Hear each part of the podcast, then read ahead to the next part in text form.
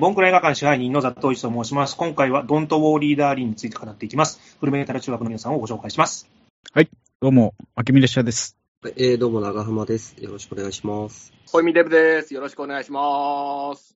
お願いしますお。願いします。えっ、とですね、映画宣伝会社さんから、えー試写会の案内の DM をいただきまして、えー拝見した作品が本作のドントウォーリーダーリンでございます。でですね、えーはいあの、社会までご招待していただいて、でポッドキャストでも PR しようと、あの、ちょっとメンバーの皆さんにお付き合いいただこうかということで、今回、収録させていただきます。おお。おめでとうございます。はいおめでとうございます。おめでとうございます。ついに試写会とか呼ばれるんですね。あでも、でも実際見て面白かったので、えーいい映画でした。すごい。では、まあ、あの、感想をお願いします。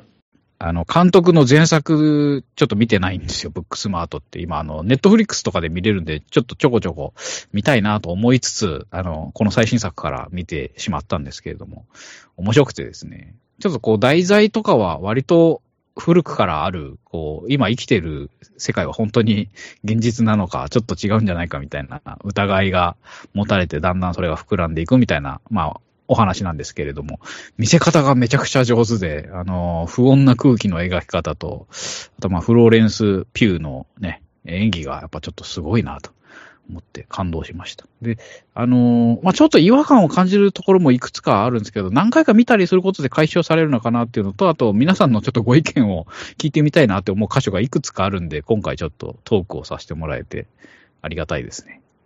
はい。以上です。なるほど。あ、僕、そうですね、僕も、えーっと、あの、面白かったですね。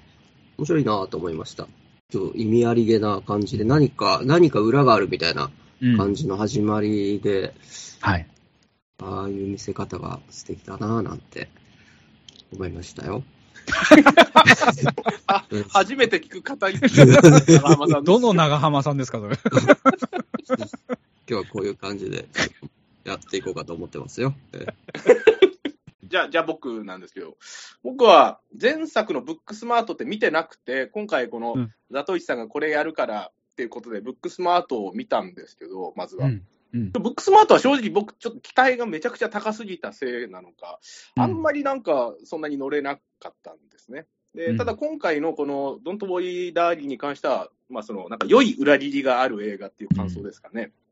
このなんか物語序盤、その理想郷すぎて、この違和感のあるこの主人公の生活とか、まあその環境とかから、なんかその理想を夢見る女性のなんかその妄想的な、ちょっとマルホランドドライブ的な話なのかななんて思って、まあ最初見てたんですけれども、まさかああいうこの女性を管理するような男性のこの悪夢的ななんかその SF ディストピアものっていう展開になってったので、これ正直思ってた展開と違かったんで、すごいいい裏切りをしてくれる映画だなと思って、とても好きな映画ですね。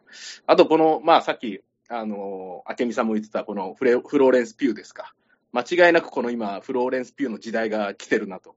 油乗りまくってる役者だなっていうのをすごい感じましたね。よ、あの、良かったと思います、この映画。ピュー時代が来たってことですか？ピュー時代が今、ええまさに、ピュー元年が今。ピュー元年。ピュー元年でも、うん演技すごかったっすね、本当ね。とものすごい酷使されてたじゃないですか、映画うん、の中で。うん。酷使されてましたね。酷使されてましたね。もう、オグリキャップの晩年ぐらい酷使されてましたね。はいちょっとなんかあの、清水アキラ感もある。いや、あのシーンだけでしょ、あれは。いやいや。あなんだったのあれだけですよ。清水アキラオマージュだったってことか？なのかなと僕は思いましたけどね。あネクスト、ネクストアキラーですね、完全にうんフローレンスでも、そう言われりゃ、あの、サランラップぐるぐる巻きシーンと、さらにあの、か壁が迫ってきて、あの、窓ガラスに押し付けられるシーンは完全にあれ笑わせようとしてましたよね。してましたよえね。えこんなピュー見たことあるかい？みたいな感じで問いかけがありまメタファーにしては直接すぎるだろう。ちょっと、怖がらせようとして笑わせに来てしまった。ちょっと面白が勝ってましたよね、なんかね。ですよ。ね。うん。あれ会場も微妙な空気がこう、あれ今笑っていいのかなみたいな、なってましたもんね、ざわざわって。あよかったわ。ザトシさんはどうでした？はい。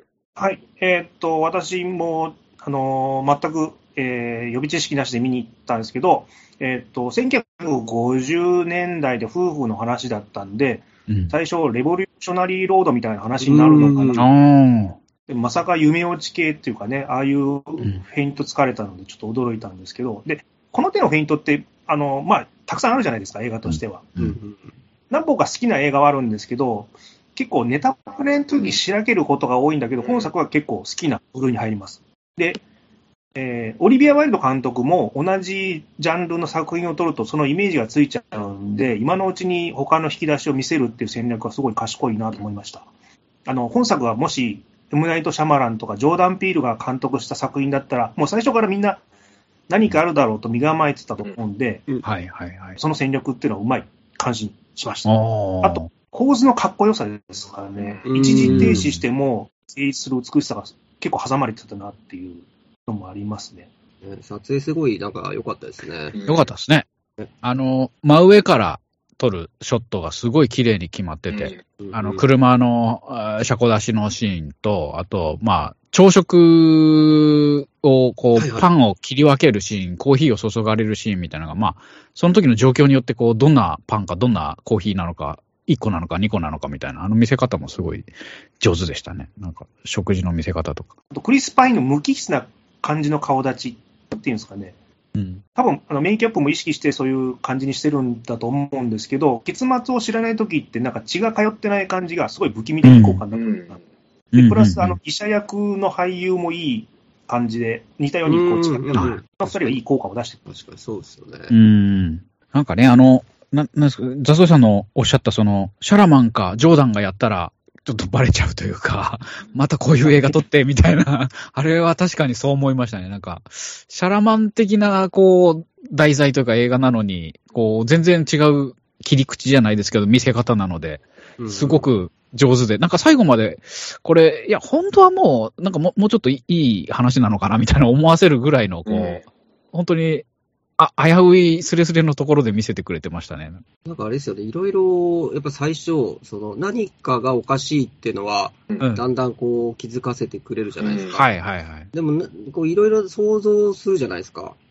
うんあの、うんこれは、実は、こう、なんかほら、あの、爆発音がしてたでしょ。はいはいはい。ああ、あの地震と地振動と、あ結局まあずっとわわからなかったんですけど、はい。うんあれがなんか定期的にやってるから、最初はその1950年代だし、なんかこう、水爆実験とかをやっているはいはいそ。の砂漠だしね。砂漠だし、街で、その実験的にその人たちが暮らして、その人たちのこう、なんですか、生態みたいなのをこう、どういう効果があるのか、実験されてる話なのかなとか思ったりとか、うん確かに。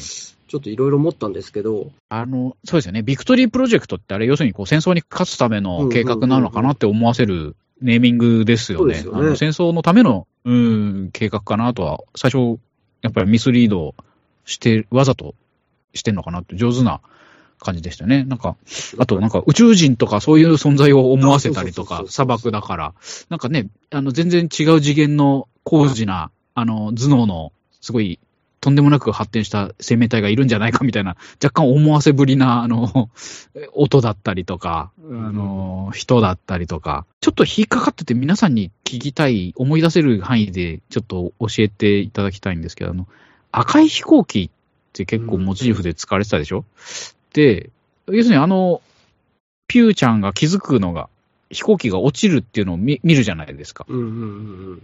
で、その時、あの、思い出したのは、その、えっ、と、おかしくなっちゃった隣の奥さんの子供が持ってたのが赤い飛行機のおもちゃだったじゃないですか。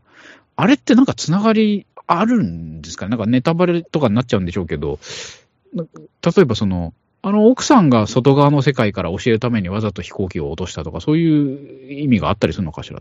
あ僕もだからそれ分かんなくて、あねえ。いや、のメメモしてます。飛行機時系列どうだったかな。先に、あの、黒人女性の子供が飛行機の模型を持ってたとシーンがあったん持ってで、その後で、あの、ピューちゃんが、発見するんですよね。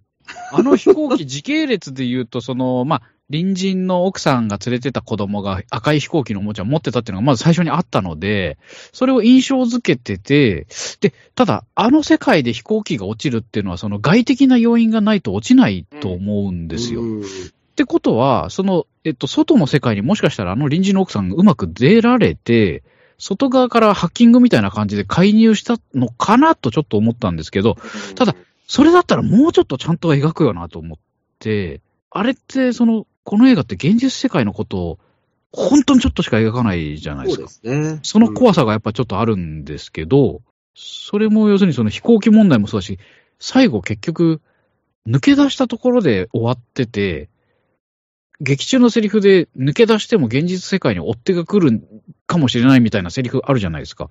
はいうんうんそこは解決してないんですよね、多分。そうですね。してはないでしょうね。それ、スタッフロールでずっと現実世界の解決を僕待って、微動だにしなかったんですけど、えースタッフロール終わっても結局、まあ、ドントウォーリーダーリンっていう最後のこう、あの、テーマうんがタイトルが大写しになっただけで、最初の方に。ああ、なんかこれ、えーなんだろう、もう抜け出すところまでがその、メインテーマだから、それで終わってもいいっていうのは全然理解できるんですけど、あそこまで現実世界の危なさとかを示唆しといて最後描かないのはどうかなっていう引っかかりがずっとあるんですよ。うんいかがでした？なんかスッキリした感じですか？僕も飛行機が気になってて、まずシステムのバグなのかなと思ったんですよ。はいはいはい。うんあともしくは、そのフローレンス・ピュー内の潜在意識の中で現実に戻ろうとしてるきっかけ。あで、まあ、すごい単純な見方すると、別世界飛躍するっていう分かりやすい象徴が飛行機だったっていう。あ。あでもそれちょっとシンプルすぎるかなっていうのがあって。あ。ななんか用意はされてんのかもしれないですけどね、この結論というか、その作り手側にしたら、なんかわざと明かしてないというか。いや、割愛して、まあ、お客さんにお任せはいの方が楽しめるでしょっていうのも狙ってるのかなっていう。うんうんうんあいや、まあ、大体同じことです、そうです。なんか、裏設定がなんかああるのかもしれないですけど、うん。うん。なんか思映画的にはそこははっきりとは、あの、見せてはなかったですよね。うんうん。でも、あの、行ってはいけない場所に行くトリガーになるのがあの飛行機じゃないですか。あの、うんうん向こう側に。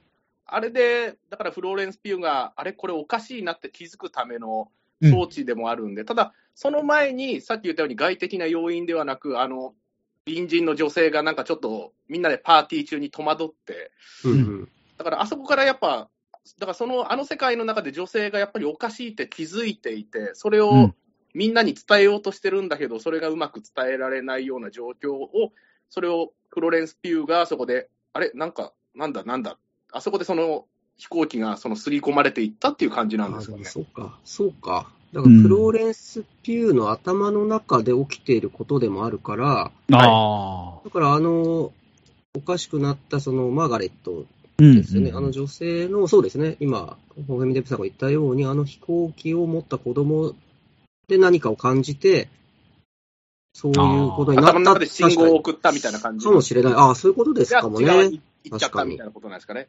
あ、こう賢いですね。ああ。前から思ってましたけどもね。うん、頭脳がありますね。めちゃめちゃバカにされてる感じ。いやいやいや、本当に本当に。すごいすごい。うんあとなんかもう一つは、なんか旦那が死んで、げなんか現実世界でも死ぬみたいなことをちらっと言ってたような。言言ってましたよねうん。要するに、現世界に追ってくるわよ、みたいなことを、なんか誰かね、示唆してましたもんね。その、うまく抜け出せたとしても、現実でちゃんと防御しないと、みたいな。だからそこ、見たかったんですよね。なんか、うん隣で旦那死んでて、そこでやっぱ鎖かなんか繋がれてるだろうから、どう、どうやってまた解決するのかしら、みたいな。そこまで描いてほしかったなっていうのはちょっとありましたね。でもその論理もちょっとちょっとです。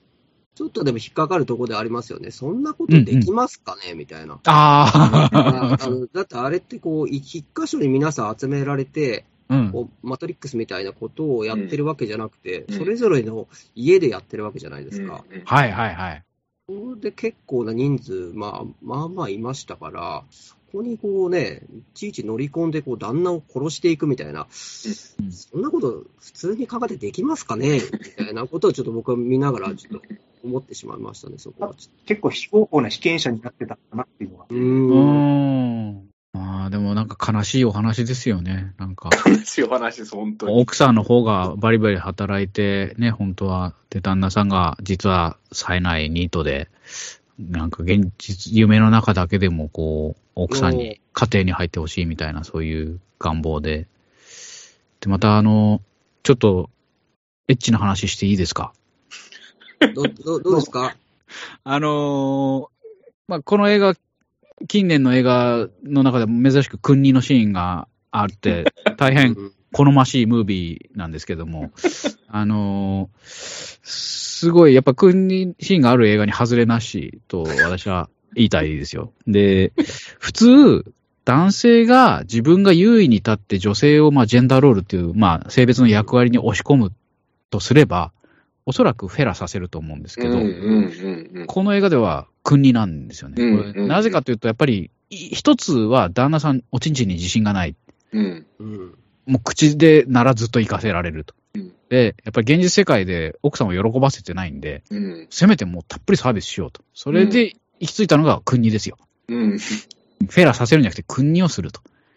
意外にこう、やっぱ旦那さんの性格みたいなのがやっぱ反映されてんのかな。うんそと思っれはね、本当そうかも。なんかね、それも込みで私あのシーンいいなって思いました。後で、ネタが全部言われてから。そうですね。通常でいくと、その、つその、現実世界では、奥さんの方がやっぱり生活力もあって、うん。奥さん上位みたいな感じになってるから、それをねじ伏せようとして、こう、うん。オペラシーンをさせるところを、うん。君にシーンにしてるってところは、うん。やっぱなんかその、一つこう、奥さんへの愛も感じましたし、うんはい。うんななんかやっぱちょっと、そこはね、ひとひねりありましたよね。うんありましたよねう。んあ、国なんだって、やっぱりね、びっくりしましたね。なんか言言ってましたよね。国だっつって。つくってこ有志 が立ち上がってましたよね。あのそうですね。あの、いっぱいいました、そういう人が。そうですよね。だからちょっと、ただのエロシーンではなくて、うんちょっと。いう感じはしましたね。でやっぱりこう、新婚何年も経ってるのに、こう、熱々、なんかもう帰ってくるなりすぐベッドインみたいな、そういう描写ってやっぱり、こう、普通の生活してたら、やっぱりこう、まあ、セックスレスにならないことはあるとは思うんですけど、あそこまでこう、毎晩毎晩帰ってきたらすぐやるみたいなのはないと思うんですよね。うんだから、あれのやっぱりちょっと、怖さというか滑稽さみたいなのもやっぱりこう、一役買ってますよね。世界のこう、ちょっと異様さを演出するのに。うん毎日新婚みたいなね。あの、まあ、うんすごい理想ではありますけども、うん本当にあくまで理想だなという。そして、旦那の仕事は何やってるのか分かんないっていう。あのよくわからい。ないっていうね、あれね。ええ最終的にこう、多分何もしてないんでしょうね、あの世界では。ってことはやっぱあそこにいるその夫婦っていうのは大体ああいう感じの力関係なんでしょうね、現実でも、ね。ああ。まあ、そうですね。でもやっぱ仕事をやったことがないから、やっぱその先は想像できてないんでしょうね、やっぱり。あ、そっか。現実で働いたことないから、もう、なんかみんな車行ってどっか行ってんなぐらいまでしかちょっとそこまでは分かると。うん。そっから先はもう分かんないと。わかんないです。椅子に座って、とりあえずなんかこう、一息つくみたいな感じです。もしくはあれ、あの、仕事行くって言って、男だけログアウトして現実世界に戻ってるっていう。おーなるほど。でもそうしないと、あれですよね。隣の奥さんに水与えたり、なんかす、すり身の缶詰買ったりしてましたね。お世話してましたよね、それそれだそれが仕事なんだ。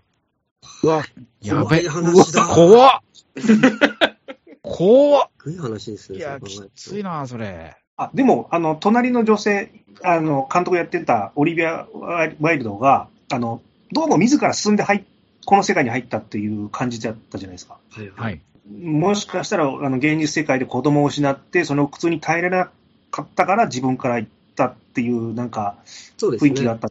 あそこの夫婦二人逆パターンっていう。そうですね。なんかセリフにも入ってましたもんね。現実ではちょっと失ったんじゃないかと思わせるセリフが、ここではね、子供を失うことはないっていう、言ってたから。怖いですね。じゃあ、そういう、その、現実世界のお世話を全部うん。出るんだ。そうですあの、ルドビコ療法みたいなやつで。ルドビコ療法ですようね。ん。僕らも全員受けましたけども、あれ。そうですね。うええやっと社会に出ることを許されましたね。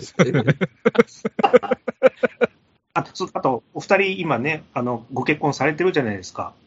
ああ、まあ、その、全部が全部自分と、こうね、同じとかそういうのはないですけど、端々にやっぱこう、夫婦の生活続けてて、こういうことはあるよなって思い出させられるようなのはありましたけど、やっぱりなんかあの、いつまでも新婚ラブラブ系の怖さがやっぱりずっと怖くて、うん、これちょっとおかしいよなってやっぱり思いましたね。うんだからなんか結婚生活どうのこうのの怖さっていうのはそんなになかったかなとは思いますけど。はいうーん、どうかな。おほえみデブさんすいません。えー、は新婚だからちょっとあんな感じなんじゃないですか、いつも。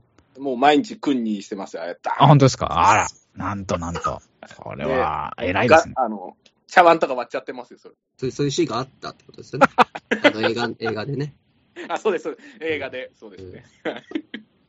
まあで、生々しい。まあでもどうですかね。やっぱちょっと見ながら、うんやっぱ僕はこの映画、やっぱ途中、もうは始まってやっぱ30分ぐらいから、やっぱこれがおかしな世界だっていうのがもう、あのーもうなんとなくもう分かってくると、うん、やっぱだからそこはあんまその夫婦どうこうっていうのは、そそんなに感じはしなかったですよね。やっぱこの世界がもう何かおかしいものでできてるっていうふうに見もう見てしまうと、あんまりなんかそこは感じなかったかなですけど。うん。そうね。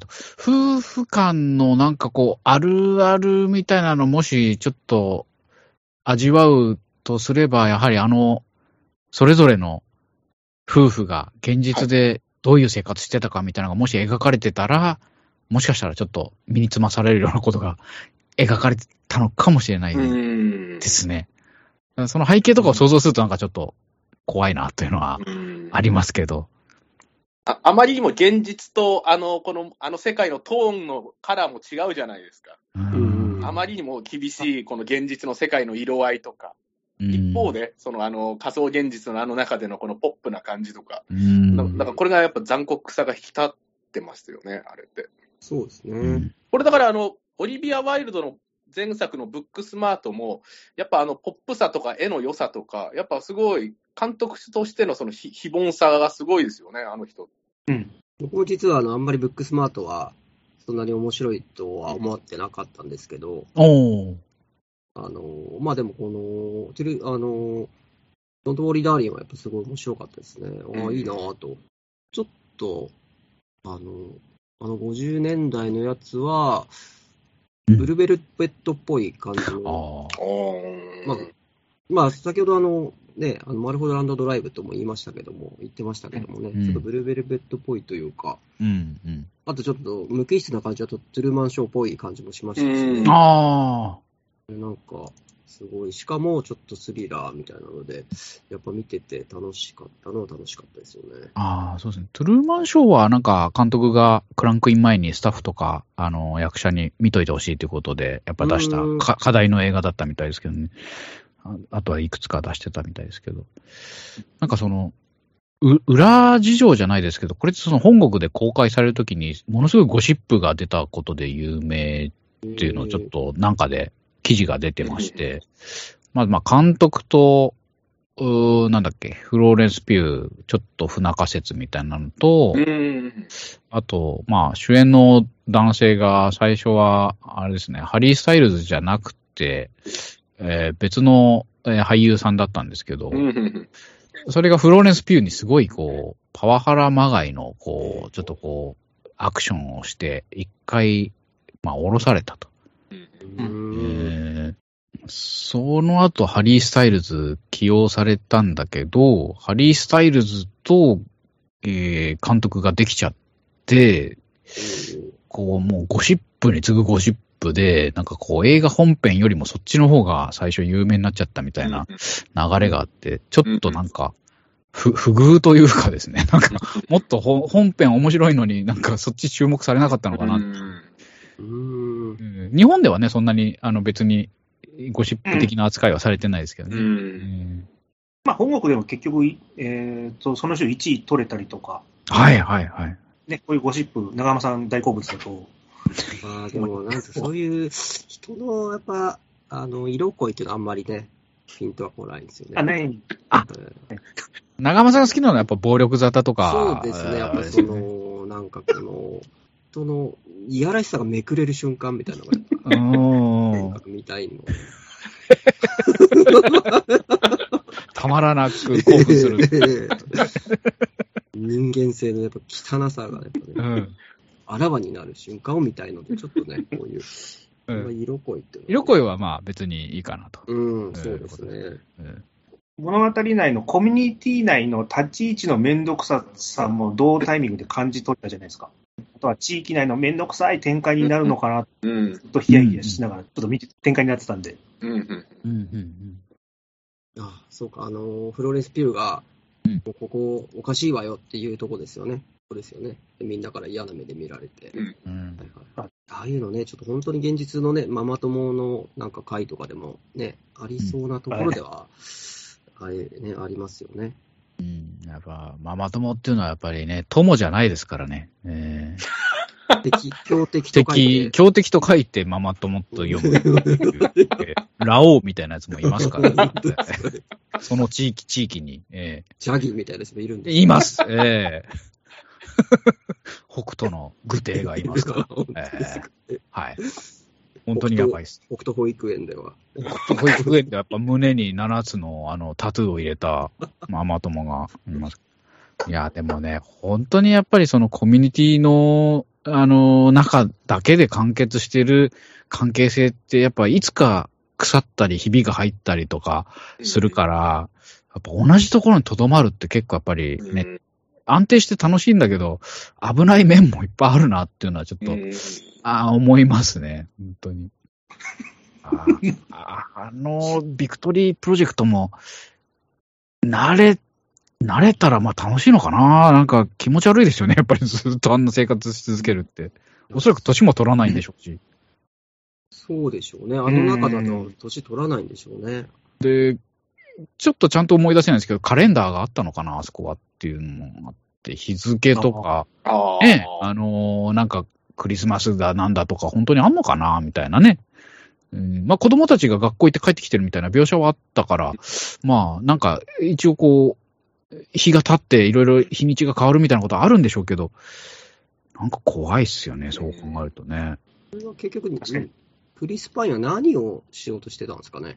ねまあ、多分彼も一番システムの立ち上げの人っぽく見えるんですけど、まあ、自分の理想郷を作りたかったのかなと。え。うん。ああ、まあそう、そう、そうなんですかね。そういうことなんですかね。奥さんにほら、刺されちゃいますね。出されちゃうじゃないですか。うん。だからあの夫婦も、その現実世界ではどんどういう夫婦だったんだろうかなというのはちょっと思いますよね。うん。まあ、共犯で二人とも一応手を組んでやってるっていうのはね、うんえーやってるんでしょうけど、うん。やっぱ力関係とか、その、犯行に至ったきっかけみたいなのは全く見えないから、ね。ね。なんでしょうね、この辺はもう本当にね、見てる人が想像うんして楽しむみたいなところですよね。うんオリビア・ワイルドと対決するわけですね、こう、頭脳を使って。あどっちが面白いことを考えるあか。そうそういうことですよね。あの、ステップフォワード・ワイフっていう映画見たことないですかね？ないですね。あ、ナイスです。僕もないですね。ニコール・キットマン主演で、結構これ似たような映画なんですよ。うん。に、なんて、50年代風の、もう本当に、まあ一応、なんか、コメディ調の映画だったんで、まあまあ、まあ、うん。まあちょっと、これ面白かったら、ドントウォーリーダーに面白かったら、まあ、見比べするのもいいかなと。おうーん。もう、はっきり答えが出てるやつなんうーん。でございます。あとあれですね、ラストがね、うんあの、うんいきなりあの、マッドマックス怒りのデスロードになっちゃうっていう。おー本当ですね。うんカー、カーアクションでしたよね。うんうんちょっとあの、マトリックスっぽい感じもしましたよね。あの、ミスター・スミスみたいな感じで。うん。あーはいはいはい。赤い服とかは、まあ、モブだから、多分、ノンプレイヤーキャラクターみたいなやつらなんでしょうね、おそらおそく。らくそうなんでしょうね。ログインしてない感じの人たちですよね、おそらく。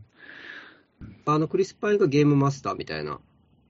ってことになるんでしょうね。ねなんかね、だからそこの、すごくかっこよくて面白いなって思った部分と、え、なんか、え、そんな程度なのって思ったシーンも実はちょっとあって、最後の方、うん少しこう状況変わっていくときに、あの、まあ、円形の広場に向かって放射状に家が並んでて、ちょっと面白いじゃないですか。で、街灯がぐるりを囲んでて、その街灯がパーン、パーンって割れてくんですけど、あれ、あれ、もうちょっとなんかえ派手にするなり、なんかこう、現実世界との境界がこう、曖昧になるみたいな演出なかったのかしらと思って、なんか、うん。最後までぼやかした演出なのかもしれないですけど、うん。パーンって割れるだけっていうのがちょっと、うん。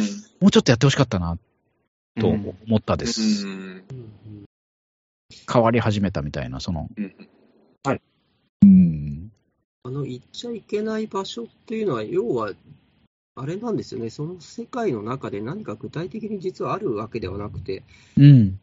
まあ、あの、深層心理気づ、心理に気づくことに近づいていってるってことなんですかね。うーそうですね。だから影響がすごくこう、薄い場所というか、現実にすごく近い場所。うん。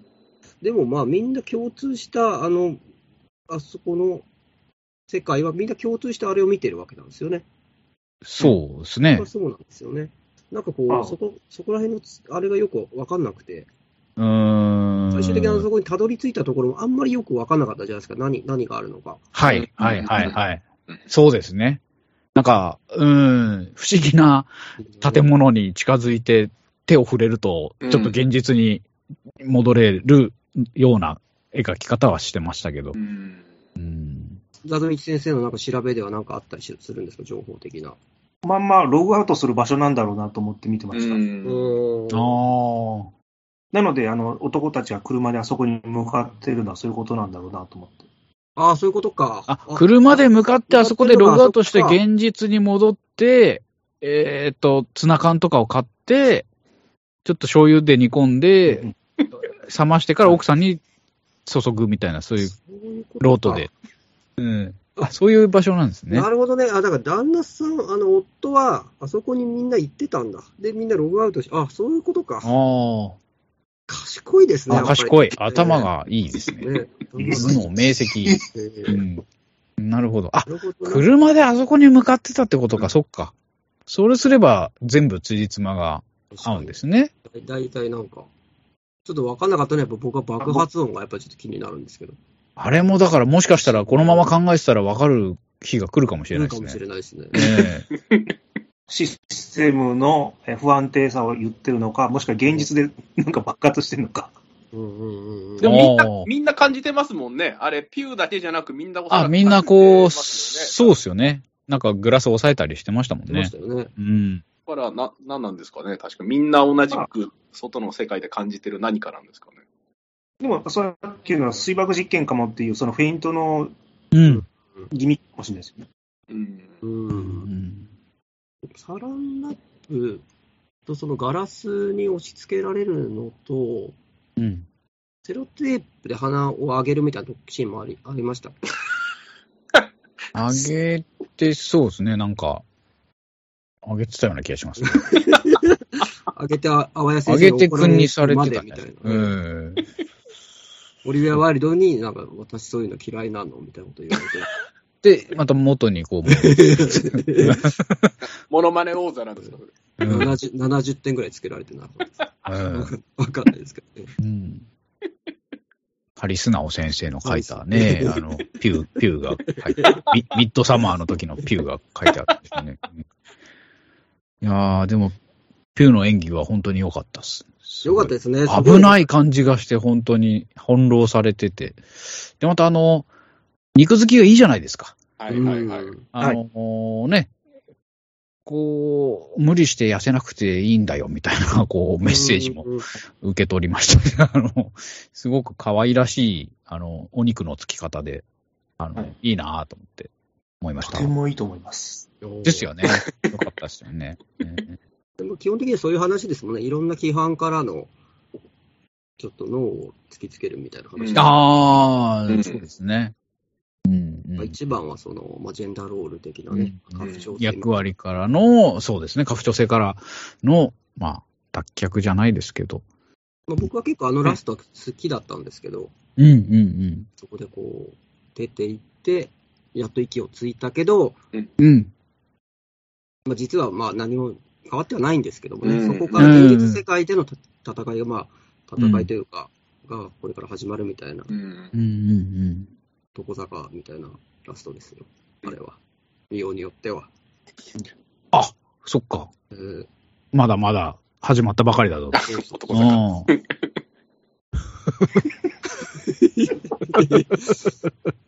そうですね。そんな感じだと思いますうよ。ん。です。はい。あとやっぱ音楽ですよね、すごい。これあそうは、ああ。なんかさ、ちゃんちょっと言っときたいですけど、やっぱ音楽がめちゃくちゃみやっぱいいんですよね。うん。もう作業用 BGM に流しておきたい。ああ、いや、う本当そうですうね。ん。逆にやっぱ怖いですよね。すごい音楽が気持ちいい分、ああいうこう、ブラックな話だから、ちょっと怖いですよね。うん。ちょっとそこもね、ちょっとデビッド・リンチ感があるんですよね。ああ。あ心地よい音楽はかかってるけど、不気味なことが進行しているという、あの、怖さですかね。で、やっぱり、冒頭のシーンがもう、めちゃくちゃ浮かれたパーティーで始まるじゃないですか。ねお、お盆を頭に乗っけて、こう、グラスをこぼさないようにして、い各パートナーの方に注視に行くみたいなね う。んあの、もう、いわゆる陽キャの集まりじゃないですか。我々が体験したことなない、未体験ゾーンですよ、あそこは。うんええ本当に。いやーちょっとやばかったですね。あのあのシーン。あのシーン高いちょっとやばいですよね。こう ちょっとギョッとするシーンでもあるじゃないですか。今こんなことやるみたいなところ、うん。あります、あります。でもすげえ楽しそうですし。うん。なんかねい。や、そう、どこの何時代なのかわかんない恐ろしさが本当に ありましたよね。その、過剰にはしゃいでいるあの人たちもやっぱりこう、謎が解けると本当に気持ち悪いというか、ねまあ女性はノリノリではありましたけど、やっぱ男の方の羽目の外し方というか、はしゃぎ方がちょっと異常うんだったっすよね。うんああの男性だけのパーティーみたいなのあったじゃないですか。あの、あの、ハリー・スタイルズが、あの、壇上に上がってダンスしあーはいだしてあったやっぱ2週目多分もし見るんだったらあのシーンってやっぱ怖いですよね。男だけがあんな大はしゃぎしてるパーティーって、うんちょっとやっぱぎょっとしますよね。よく考えたら。我々、我々ですよ。我々で、うんうん我々そのも我のです。々ちょちょっとだからそういう意味でもなるほど。はい怖いですね。いつもあんな感じで映ってたんですね、いや、他そうですよ。の人には。もうはしゃいで、うんはしゃいじゃっ。て。